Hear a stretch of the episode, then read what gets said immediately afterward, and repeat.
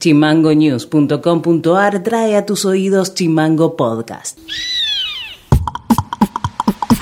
Hola, ¿cómo están? Este es el resumen informativo de este martes 2 de noviembre. Y estas son las tres más de Tierra del Fuego. SADOP, Tierra del Fuego, el gremio de docentes privados, realizaría un paro los días 11 y 12 de noviembre en caso de que, con los saberes de octubre, no se vean acreditados el pago de las deudas por los ítems refuerzos de ayuda material didáctico.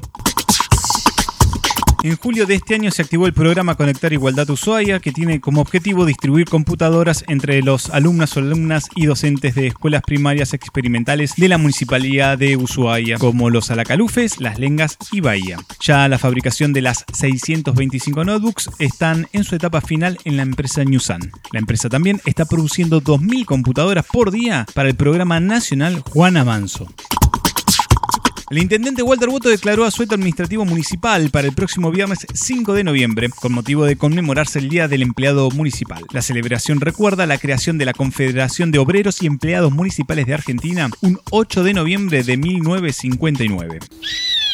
Noti Audio.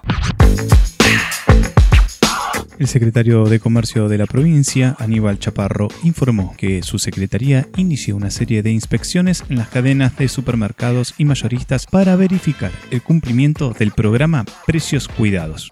Estaba en eh, la anónima, tenía, digamos, un mayor grado de cumplimiento y en Carrefour había un incumplimiento mayor. Sin embargo, después al correr de los días, tengo para decir de que la situación se ha normalizado, hay un alto porcentaje de cumplimiento y que justamente los precios se han adecuado, como ustedes nos mencionaron, por lo menos a el precio que ha fijado la, la Secretaría de Comercio Interior. También, digamos, también procedimos a efectuar controles en otras cadenas de supermercados, por ejemplo, que bueno, entendiendo que la resolución 1050 fija precios al consumidor final, obviamente le comprende a, los mismos. Eh, también iniciamos reuniones con nuestros propios eh, proveedores locales. El resultado positivo, eh, de acuerdo a lo que las charlas que mantuvimos respecto de los mayoristas, hay se empieza a acomodar los precios a nivel de sus propios proveedores, lo mm. cual resulta muy alentador, es, es muy positiva la verdad la medida en relación a la aplicación en nuestra provincia. Noti Audio.